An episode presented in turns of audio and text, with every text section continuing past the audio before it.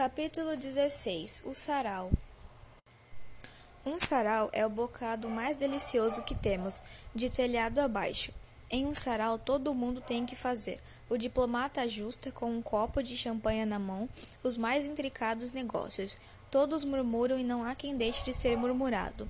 O velho lembra-se dos min minuentes e das cantigas do seu tempo, e o moço goza todos os regalos da sua época.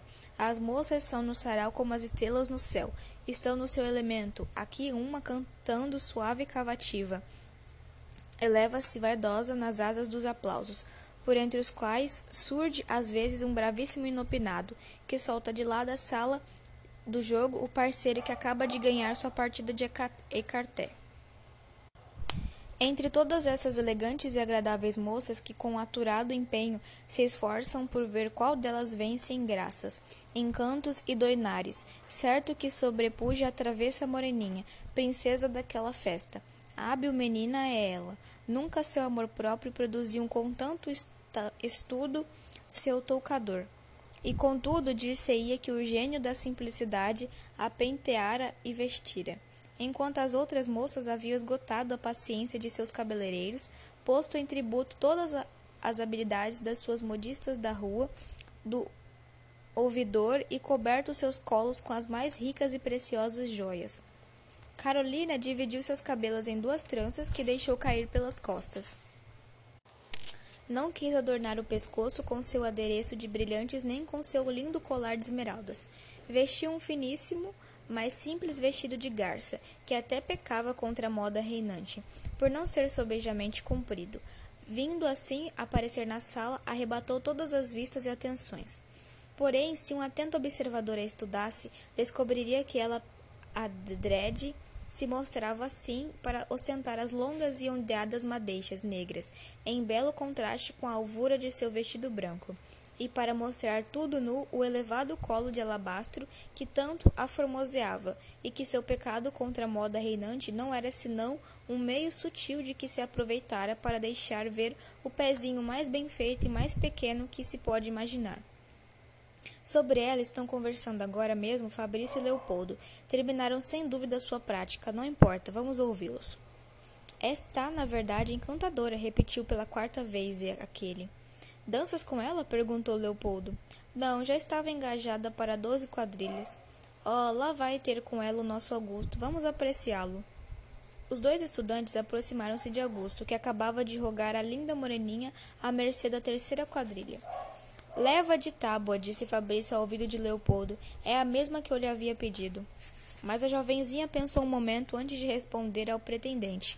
Olhou para Fabrício e, com particular mover de lábios, pareceu mostrar-se descontente. Depois riu-se e respondeu a Augusto: Com muito prazer.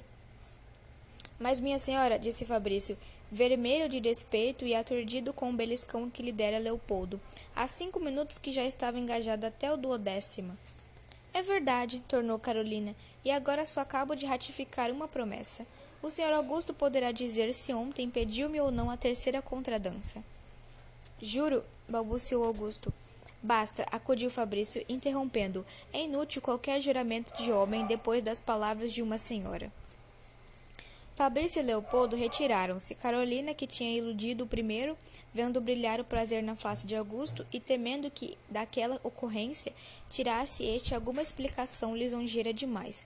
Quis aplicar um corretivo e, erguendo-se, tomou o braço de Augusto. Aproveitando o passeio, disse: Agradeço-lhe a condescendência com que ia tomar parte na minha mentira. Foi necessário que eu praticasse assim. Quero antes dançar com qualquer do que com aquele seu amigo.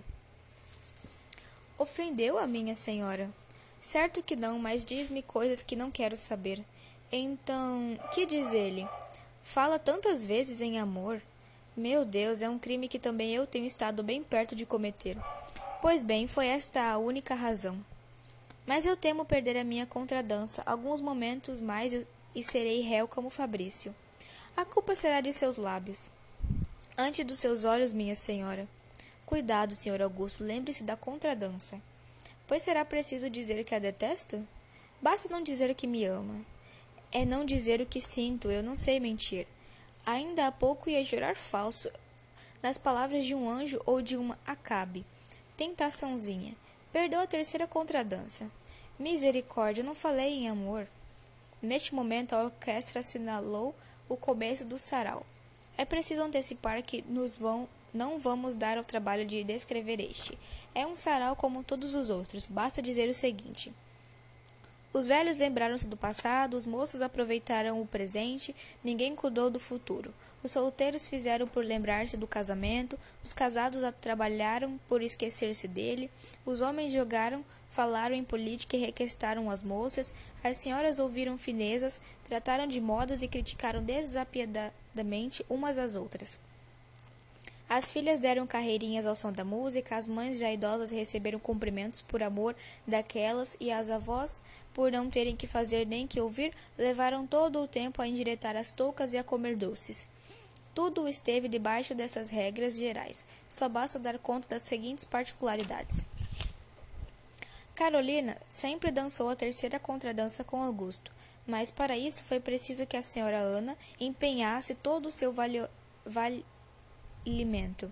A tirana princesinha da festa esteve realmente desapiedada e não quis passear com o estudante. A interessante Violante fez o diabo a quatro, tomou, doze, tomou doze sorvetes, comeu pão de ló como nenhuma, tocou em todos os doces, obrigou alguns moços a tomá-la por par e até dançou uma valsa corrúpio. Augusto apaixonou-se por seis horas Augusto apaixonou-se por seis senhoras com quem dançou. O rapaz é incorrigível, e assim tudo mais.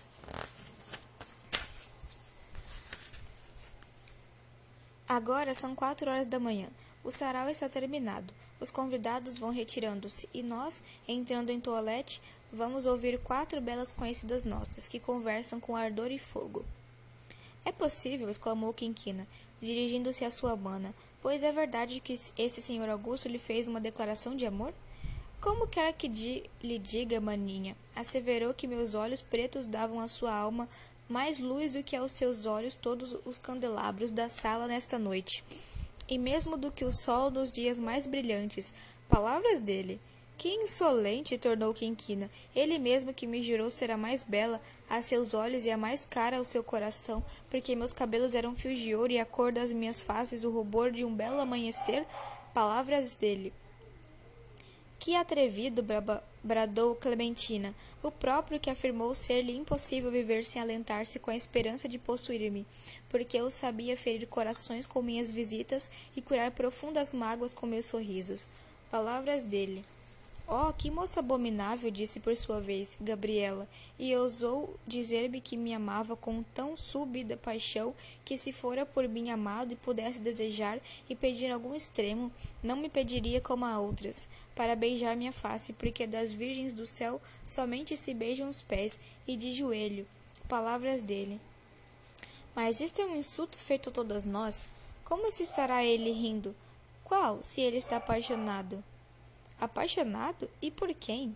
Por nós quatro, talvez por outras mais, ele pensa assim. Que maldito brasileiro com alma de mouro! E havemos de ficar assim?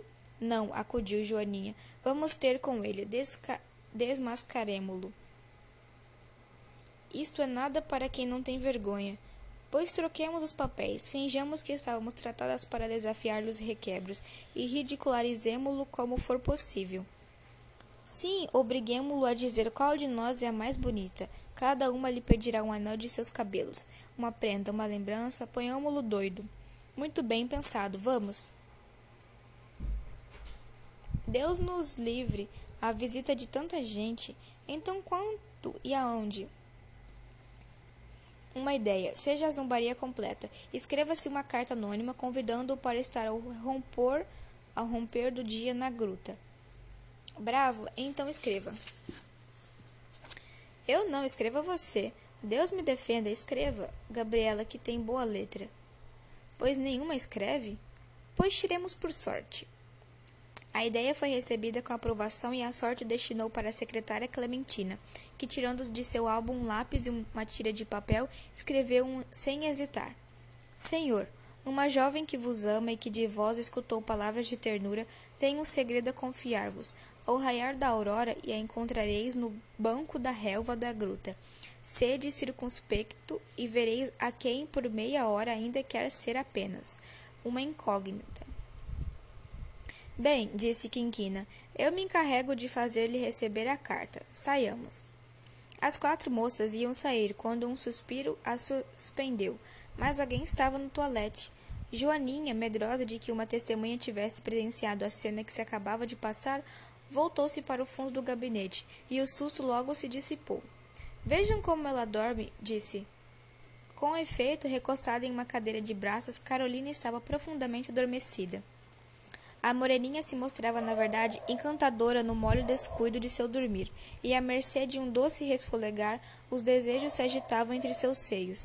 Seu pezinho bem à mostra, suas tranças dobradas no colo, seus lábios entreabertos e, como por costume, amoldados aquele sorrir cheio de malícia e de encanto que já lhe conhecemos e finalmente suas pálpebras cerradas e coroadas por baços e negros supercílios a tornavam mais feiticeira que nunca.